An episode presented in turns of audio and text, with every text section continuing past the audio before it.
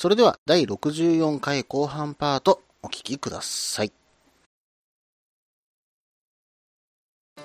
さて、次にいただいたのは、ハーレートシさんからいただきました。うん。まずはバイクの案をどこで知りましたかといった回答に関しては、検索エンジンからという風になっていました。うん。まあ、うちの番組、バイクの輪でね、あの、ググってもらったらですね、すぐにね、実は引っかかるんですよ。うん。まあまあ、僕もね、あんまりバイクの方でね、検索してここにたどり着いたという方は、なかなか、うん、聞いたことはないんですが、おそらく他のね、うん、まあ、例えばツーリングスポットとか、あとはね、関東とか関西みたいな地方みたいな言い方だとか、都道府県のね、タグをつけてたりするんです。まあ、それとツーリングといったところで引っかかってきたりするところはあるのかなとはちょっとね、えー、思っているところはあるんですけどもね。うん、まあそこからね、新規のユーザーさんが入ってきていただけたら嬉しいなとは思っています。はい。そして次を見ていきますと、まあ、バイクの免許に関しては大型自動二輪免許、そして現在乗っているバイクは何ですかといったところ、ここはハーレー・ダビッドソン96年の FXSTC という風になっていました。うん。でね、私ちょっとこのバイクを知らなかったんで、検索してみたんですよ。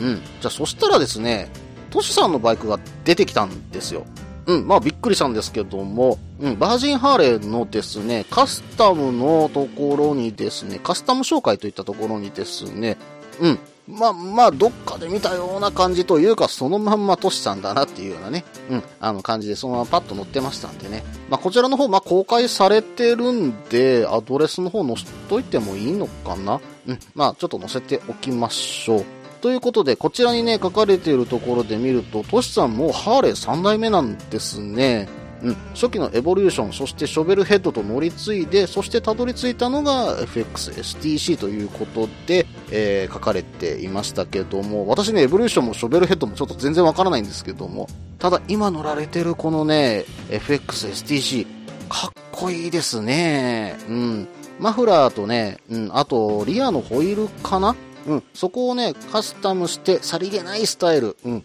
をなんか目指してる感じはしますね。かっこいいですね。はい。うん、一度ちょっとミスっていただけたら嬉しいなと思います。さて次は今までツーリングに行った場所で一番思い出深い場所はどこですか？またその理由はということで九州一周という風になっていって息子を乗せて話しながら素晴らしい景色の中を走った思い出は一生の宝という風に書かれていました。うん、私もね、今娘ができて、一緒にね、ツーリングして、こんなも九州なんて一周回るなんていうことはなかなか難しいと思うんですけども、もしできたら嬉しいな楽しい旅になるだろうなっていう風にね、今、本当にこの文章をね、読んで思いますね。うん、まあ、旅をね、ちょっと子供と一緒にしたいっていう思いはね、最近ふつふつとね、私も湧いてきてるんですよ。うん、まあ少しね、大きくなってきて、本当にバイクに興味持ってくれたらね、私も一緒に行こうと思います。さて次はツーリング時にこれは欠かせないっていうアイテムは何ですかというところには iPhone となっていました。そうそう、あのー、まあ、先ほどもね、iPhone 出てましたけども、うん、まあ、iPhone に、まあ、今はフェリカはつけれるのかな私はちょっとね、iPhone の方あんまり詳しくはないんですけども、うん、まあ、フェリカもつけれればね、うん、まあ、支払いとかね、するときに楽天エディとかでピッてやるだけで済んじゃうんで、携帯1本あればね、まあ、あと免許あれば、意外とツーリングできてしまうんじゃないのかなと。まあでも、コンビニぐらいしか今はまだ支払いができないのかな。どちらかというと、こちらで書かれてる iPhone っていうのは、うん、ナビゲーションと音楽かなっていうふうにね、思うんですけどもね。はい、それでは次を見ていきますよ。次回はどのようなイベントがいいですかといったところは今回と同じように飲み会。そして、えー、今回のイベントの感想をお願いしますといったところは楽しかったですよ。また神戸で差しで飲みましょうねというふうに書かれていました。うん。トシさん、あの、神戸でね、ぜひね、私も一緒に飲ませていただければなと思います。実はね、今私、兵庫県民なんですけども、兵庫県民になったのって、うん、いつからだろう ?2012 年からかな？うん、なんで、そんなに、えー、実は兵庫のことに詳しくはないんですよ。しかもね、仕事に行ってる場所は大阪市内の方に行くんで、神戸の方に行くっていうのがほとんどないんですね。もうぜひね、あの、トシさんに神戸を案内していただいて、あ、そっか。まあ、言ってもね、大阪の梅田から阪急に乗って神戸、まあ、三宮まで行っちゃう分には、今特急で40分ぐらいで行っちゃうんですよね。ってなれば、次回のイベントを神戸で、なんていうこともね、考えていいんですかね。うん、まあまあ、まだまだね、時間はありますんで、えー、神戸も候補地として入れておきましょうか。そうそう、あの、差し飲みは全然ね、あの、いつでも誘ってください。よろしくお願いいたします。としさんどうもありがとうございました。さて、お次はですね、くるくるドーンさんからいただきました。まずはバイクの輪をどこで知りましたかといったところは SNS やブログ、まあ、Twitter などのところにチェックが入っていました。え、そして現在乗っているバイクは何ですかと聞いたところアフリカツイン。うん。これ今年買われたんですよね。羨ましいなぁうん、長距離よし、走りよし、うん、そしてオフロードよしの3拍子揃ってますもんね。羨ましいバイクではありますよね。うん、まあ本当に一度は運転してみたいバイクの一つですね。はい。次は今までツーリングに行った場所で一番思い出深い場所はどこですか？またその理由はといったところは青野ダム。心の変革がある時はここでゆっくり考えますというふうに書かれていましたけども、青野ダムといえば三田市、うん、兵庫県は三田市にあるダムだと思います。まあ、おそらく、えっ、と、くるくるドーンさん釣りの方されるので、こちらで釣りをして何か物思いにふけるということでしょうかね。うん、ブラックバスが釣れるということですね。はい。さて、次はツーリング時にこれは欠かせないっていうアイテムは何ですか？ガソリンというふうに書かれていました。うん、正解ということはね、えー、言っておきますけども、うん、ガソリンね、今はちょっと高騰が続いていますけどもね、うん、まあ、しばらくはね、この傾向が続くんじゃないのかなというふうにはね、ちょっと予測しているんですけどもね、どうなんでしょうかね。はい。そして次は、次回はどのようなイベントがいいですかといったところは、今回と同じように飲み会。そして、今回のイベントの感想をお願いしますといったところは、前回同様、本当に面白いイベントです。来れない人はともかく、来ない人はもったいない。次からみんな参加だぜっていう風にね、書いていただけました。こういう風にね、書いていただけると本当にありがたいですよね。えー、ドンさん本当に嬉しいです。ありがとうございました。さて、次はワルダーさんからいただきました。バイクの輪をどこで知りましたかといったところは SNS やブログ、Twitter といったところ。そしてですね、バイクの免許は大型自動二輪免許。えー、現在乗っているバイクは何ですかといったところは、ボルト R となっていたんですけども、まあ、それ以外にね、えー、2台ほど D トラッカーと MT10 もね、えー、乗られています。え、そして今までツーリングに行った場所で一番思い出深い場所はどこですか？またその理由はといったところは、九州山並ハイウェイ、景色と温泉が素晴らしい。道もタイトコーナーから高速コーナーと飽きさせない。ということでね、うん、やっぱり九州強いですね。しかも山並みハイウェイですか。ここはね、私もバイクで行きたいところの一つ。本当にね、車でしかまだ通ってないんですよ。うーん、ここはね、温泉が本当にいいですからね。そしてね、できれば九十高原も回っていきたい。うん。そして、できれば九州一泊でフェリーで帰ってくるなんて旅ができたらなーなんていう風にね、えー、ちょっと思ってますけどもね。できれば来年あたりね、九州にはちょっと行ってみたいんですけどもね。はい。さて、次に書かれていたのは、ツーリング時にこれは欠かせないっていうアイテムは何ですかといったところは、ウォークマン。旅に BGM はスパイスという風に書かれていましたけども、ウォークマンって多分今の MP3 プレイヤーのことですよね。ちょっとごめんなさい。私ちょっとそのあたり詳しくないんですけども、音楽はね、やっぱり私も今はかけてます。うん、まあ、本当にインカムで音楽をかけれるようになって、ツーリングが何て言うのかな、うん、まあ、豊かになった感じはしますよね。まあ、もちろん音楽を切って静かに走りたい、エンジン音を聞きながら風を切って走りたい時もあるんですけども、音楽を聴きながら自分の世界でね、入って、えー、ツーリングをしていたいという時もね、ありますよね。はい。そして次回はどのようなイベントがいいですかといったところは今回と同じように飲み会、今回のイベントの感想をお願いしますといったところは、座る場所チェンジャー良かったですね。皆さんとじっくり語られました。ということで、うん、今回ですね、えー、座る場所をコロコロ変えさせていただいたんですよ。うん、まあ、本当に合コンシステムという風にね、えー、途中で名前がついていましたけども、まあ、今回の本当に目的として、いろんなライダーさんと交流してほしいっていうのが私の思いとしてありまして、そういうシステムを取らせていただきました。本当に普段ですね、一つの席に収まって飲んじゃうと、まあ、その周りの人としか話せないんですよ。なんでもう最初から決めてローテーションしますっていうことを宣言してやらせていただいたんで、本当にね、いろんな方とお話できたと思います。多分全員お話できたと思うんですが、まあ、個々の時間は短いにしろですね、うん、その盛り上がりをみんなと一緒に共有できたというのは、今回成功だったなっていうふうに思っています。ワルダさん、本当にありがとうございました。さて、次は、のりおさんからいただきました。バイクのはどこで知りましたかといったところは、ポッドキャストの他番組。えー、そして、えっ、ー、と、バイクの免許に関しては、大型自動二輪免許。現在乗っているバイクは何ですかといったところは、川崎 ZRX1200 ダイグですね。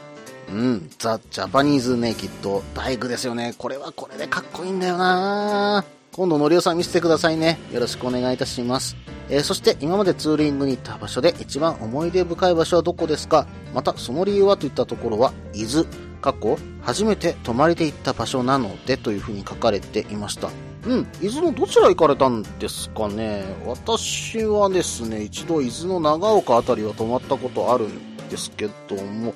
うん、まあでもね、こちらからでも行ってみたい魅力のあるスポットの一つですよね。うん。まあ、伊豆はどこかで必ず行こうと思っています。はい。そして、ツーリング時にこれは欠かせないっていうアイテムは何ですかといったところは、アイテムは特にないのですが、安全運転を心がけること、事故なく無事に帰ること、子供が生まれてから意識するようになりました。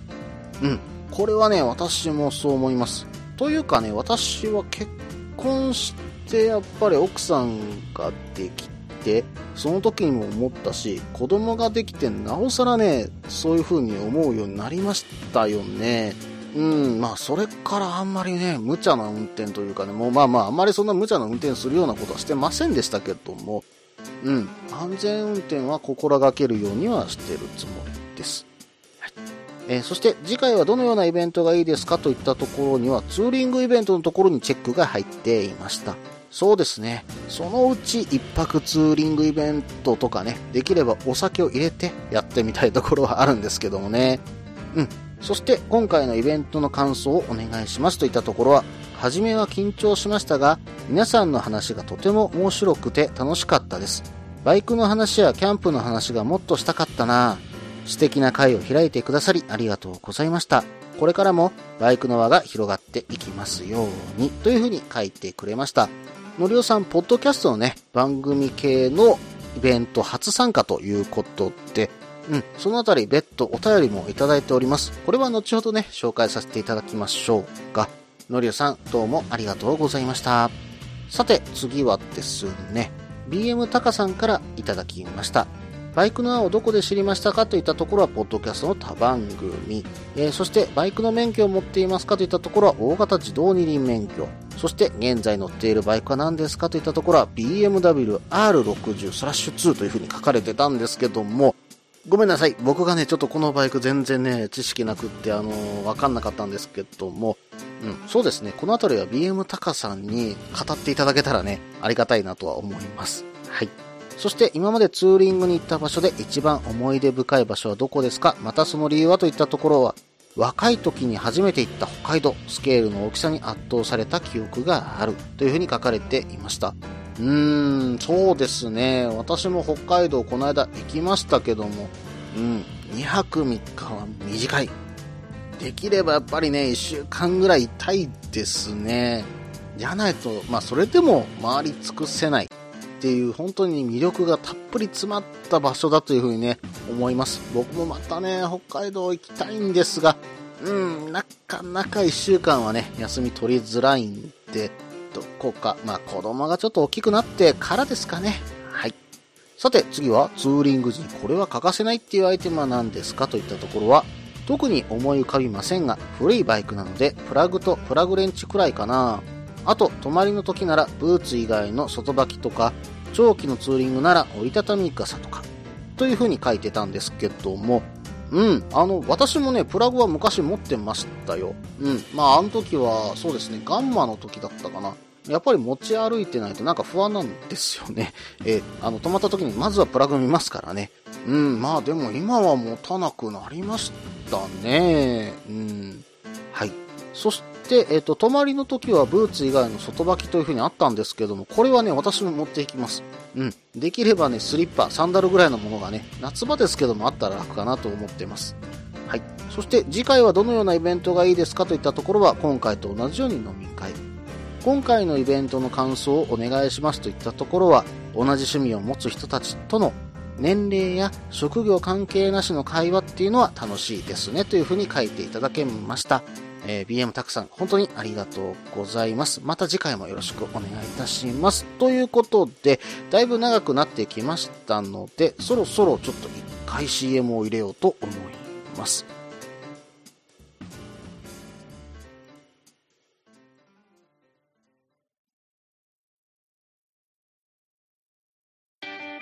フリースタイルフリースタイルフリースタイルフリースタイルフリースタイルフリースタイル。フリースタイル。フリースタイル。フリースタイル。フリースタイル。フリースタイル。フリースタイル。フリースタイル。フリースタイル。フリースタイル。フリースタイル。フリースタイル。フリースタイル。モトバイクネットラジオ。この番組はバイクの新時代を担う全ての人たち。バイクをもっと気軽にもっと身近に感じてもらい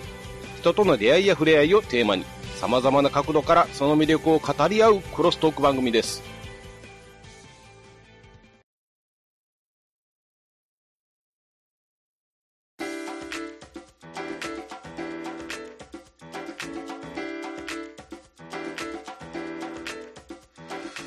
はい。それではね、続きの方を読んでいこうと思います。続きましては、ヒゲさんからいただきました。うん、ちょっともう免許のあたりは省きますね。現在乗っているバイクは何ですかといったところは、ヤマハ TDM900。うん、まあ、このバイクに関してはレックスさんとかね、少しお話しさせてもらったんで、ちょっと飛ばさせてもらいます。えー、次に、今までツーリングに行った場所で一番思い出深い場所はどこですか？また、その理由はといったところは、雑誌アウトランダーで見た、ワンカットを見ていった乗鞍スカイラインという風になっていました。うん、乗鞍スカイラインといえばね、もう今マイカー規制が入ってしまって、うん、バイクではいけない場所となってしまいましたけども、岐阜県のね、高山の方から入っていく、本当にね、気持ちいい、まあ、高原の中にある道路ですよね。うん、まあ、本当にね、ちょっとこのマイカー規制っていうのがね、ちょっと残念なことではあるんですけど、昔ね、走られた方々は、えー、何人かね、いらっしゃるかと思いますけども、その時の話をね、聞いてみたいところではありますよね。そして次はツーリング時にこれは欠かせないっていうアイテムは何ですかといったところは工具セット。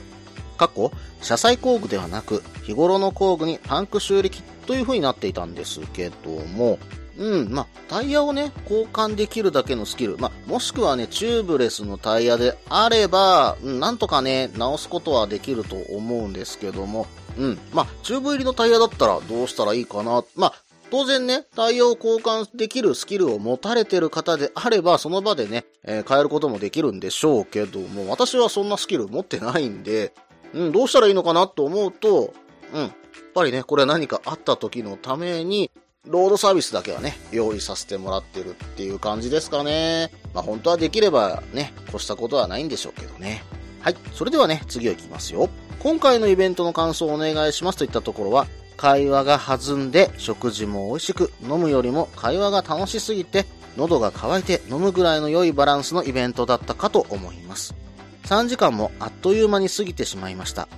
最初に自己紹介あった方が良かったのかなと少し思いました。お一人での仕切りお疲れ様でしたというふうにいただきました。うん。まあ、3時間が本当にあっという間だったんですよね。うん。まあ、話した内容がね、ちょっとちらほら記憶飛んでるのもちょっと申し訳ないんですけども、うん。最初にね、確かに自己紹介やればよかったなというふうにね、ちょっと今は思っています。まあ、次回はね、その辺反省点として不満させていただこうと思いますけどもね。はい。ヒゲさんどうもありがとうございました。またね、名刺の方も作っていただいて大変ありがとうございました。さて、次を見ていきますと、最後ですかね、えー、ロゴさんからいただきました。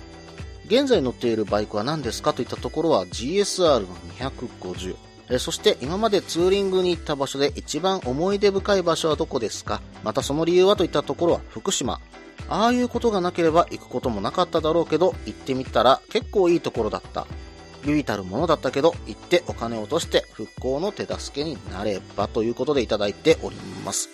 うん、まあ今どういう状況なのかね、私の方はちょっと皆目見当もつきませんけども、うん、まあお金が落として来れる場所があるのであれば、またそれでね、ツーリングで行ける場所があれば、まあ行ってみたいところではありますけどもね。うん、まあ、あだたら山の方とかもね、あの久しく行ってないなというふうに思うんですけども、また行ける機会があれば、ぜひ行かせていただきたい場所ではあります。さて、次は、ツーリング時にこれは欠かせないっていうアイテムは何ですかといったところは、Bluetooth のスピーカー、ソロの長距離通時にエンジン音だけだとさすがに厳しいという風に書かれていました。うん。これは私も同感します。ただね、あの、Bluetooth の音を切ってエンジンを聞いて飛ばす時っていうのもね、うん、まあ好きなんで、両方使えたらいいなっていうのはあります。さて、次は、今回のイベントの感想をお願いしますといったところは、生活に過去いろいろな意味で、もうちょっと余裕があれば0時にも3時にも顔を出したんだけどね、イベントそのものは楽しかったですということでいただいております。うん。まあ、いろんな意味でっていうのがちょっとよくわかりませんけども、またね、余裕ができましたらぜひね、ゼロ次会、まあ、ゼロ次会私が開催したんじゃないんですけどもね、うん。あの、ゼロ次会にも3次会にも、うん、あの、参加してもらえればと思います。はい。アンケートの結果としては以上となります。えーロゴさんありがとうございます。そしてね、えーここまでアンケートをいただいた皆さん、本当にありがとうございました。これをね、参考に次回のイベントに活かせればなというふうに思っておりますので、えーご協力感謝しております。さて、えっ、と、次はですね、感想のね、お便りもいただいているので、そちらも紹介させてください。まずはですね、のりおさんからいただきました。件名、周年記念イベント楽しかったです。2周年記念のイベントに参加したのりおです。オフ会イベントに参加するのは初めてで、最初は緊張していたのですが、タククロさんをはじめ参加されている皆さんが受け入れてくださり、またお酒や美味しい料理の力もあって、とても楽しくお話しさせていただきました。皆さんのバイク愛を感じましたね。もっとたくさんお話をしたかったです。バイクの青を聞き始めたのは約1年前でしょうか。放送を聞いているタククロさんはクールなイメージがあったのですが、お会いしたらとてもフレンドリーで気さくな方でした。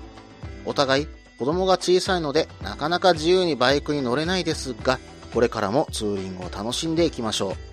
これからもバイクの輪が広がっていきますように。それではまた。のりおさんどうもありがとうございます。そうですよね。のりおさん、あの、今回イベントの時に言われていましたけども、こういったオフ会のイベントに参加するのが初めてということで、えー来ていただきました。でね、うん、最初はね、すっごく緊張されてたと思うんですけどね。うん、その後本当に楽しそうにね、会話されてるところをね、見ましてね、ああ、よかったなっていう風にちょっと胸を撫で下ろしてるところであります。えー本当にね、えーまだ参加されたことのない方、まあこういったね、ポッドキャストのイベントとかに参加されてない方はね、えーぜひともね、参加してみてください。うん、まあ参加するとこれほど面白い、まあ本当に自分の趣味で話せる場所があったのかっていうふうにね、えー思えること間違いなしだと思いますんでね。ぜひともね、まだ参加されたことのない方、ぜひ参加してくださいね。うん。あとですね、会う人会う人に言われるんですけど、私どうもラジオで喋ってる、うん、感じと、うん、全然印象が違うっていう風にね、うん、お会いしてからよく言われるんですよね。まあ、そのキャップもね、楽しみに、え会いに来ていただければなとは思います。はい。のりおさんありがとうございました。それではね、もう一通いただいてますので、紹介させていただこうと思います。えー次は、ポン吉さんからいただきました。件名、バイクのは忘年会の感想。明けましておめでとうございます。キャンパーネームポン吉です。遅れながら昨年11月の忘年会開催ありがとうございました。11月開催というのがとてもありがたかったです。12月になれば仕事関係の忘年会やらで日にちは合わず、あったとしても大阪での宿が取れないかもと思うとベストな日程でした。さて、忘年会の感想ですが、ものすごく濃くて笑いの絶えない夜でした。最初は互いに緊張している参加者も30分もすれば笑ってバイク談義が様々なところから。自分もタイバイクの方でスタッフをしていますが、毎回この瞬間は不思議な瞬間です。年齢や職業、乗っているバイクも様々なのに、バイク談義は絶えることなく濃くなっていく。その中に参加者として入れたのは嬉しい限りです。3周年目の年、他のイベントも考えておられるかと思いますが、年末の忘年会は恒例行事にしてほしいです。新しい年が始まり、自分も走りたいところがたくさんあります。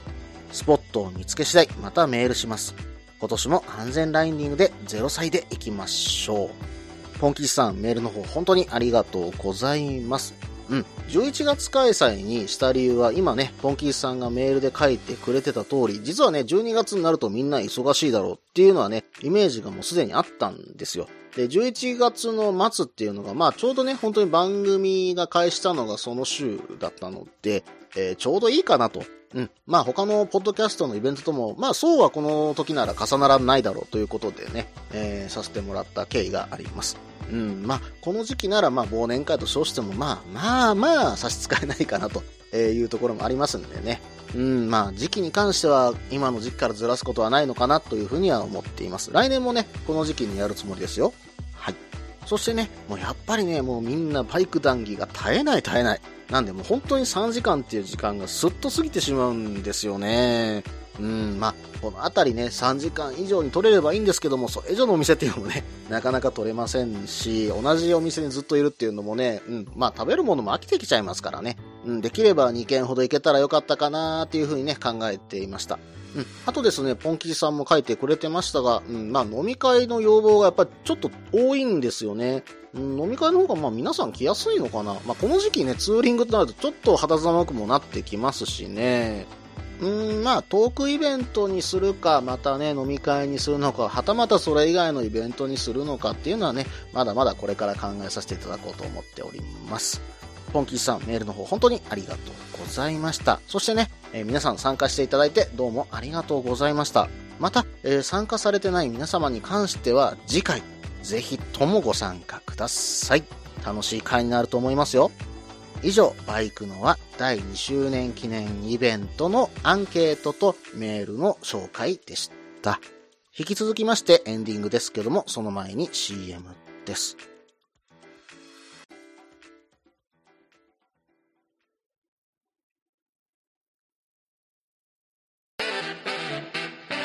ツーリングスポットデータベース番組バイクノはこの番組は皆さんから教えていただいたバイクにまつわるツーリングスポットやグルメ、イベントなどを紹介する番組です。そのスポットを Google マップでも共有しています。ポッドキャストにて月2回程度放送中。皆さん聞いてくださいね。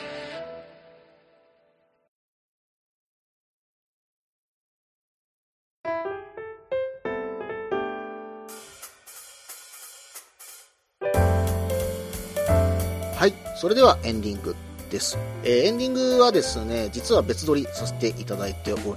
ます。皆さん、明けましておめでとうございます。2018年もね、バイクのはどうぞよろしくお願いいたします。ということで、うん、実はね、今回の後半パート、えー年末、まあ、2017年の年末にはね、配信しようと思ってたんですが、ちょっとね、用事の方が立て込みまして、どうしても配信、まあ、あと編集が間に合わなかったというところがありましてね、えーちょっと今回、えー新年になってしまいました。申し訳ございませんでした。ということで、このエンディングを撮ってるのがいつかというと、1月8日、うん、2018年1月8日の月曜日にね、えー収録させていただいています。昨日はね、えー、避難瀬に柿横ツーリングにね、行ってきたところであります。まあ、これはね、レックさんに教えてもらって、避難瀬に柿横あるよ、うん、美味しいよっていうようなことをね、えー、ツイッターでね、流してくれて、もうこれはね、食べに行かないわけにはいかないですよね。うん。なんでまあ食べてきたら、まあなんとまあ牡蠣がいっぱい乗ったお好み焼きだことっていうような感じでね、えー食べてみるともう超絶うまかったですね。はい。この辺りのお話はね、うん、まあどなたかかがメールで書いてくれるかと思うんで、今回は店名とかはちょっと伏せておこうかなと思っています。うん、まあ、岡山あたり、まあ、備前のあたりになっちゃうんですけども、そのあたりもやったら、うん、まあ、大阪からだったら、行くルートとしては2パターン頭に思い浮かぶんですけども、えーまずはですね、山陽道を通るルート、えーもう一つはですね、阪神高速3号神戸線から、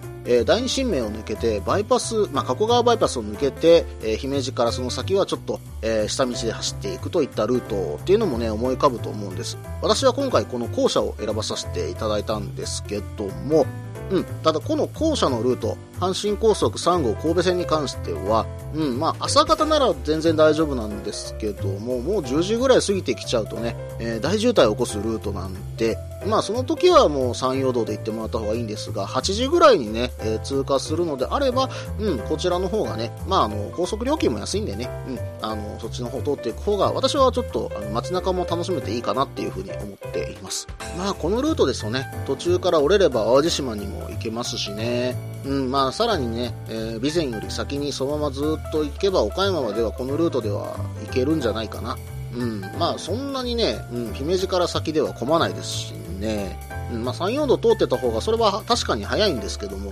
まあ、変わっても30分変わるかどうかじゃないのかな、そんなに変わらないかと思います。まあ、皆さんね、あの、関西の方から岡山に行くルートとしては参考にしてみてください。さて、えー、次回のバイクの輪に関しては通常放送に戻りますので、えー、またね、皆さんからのお便りをどしどし募集していきますので、どうぞ皆さんよろしくお願いいたします。この番組では皆さんからのメールを募集しています。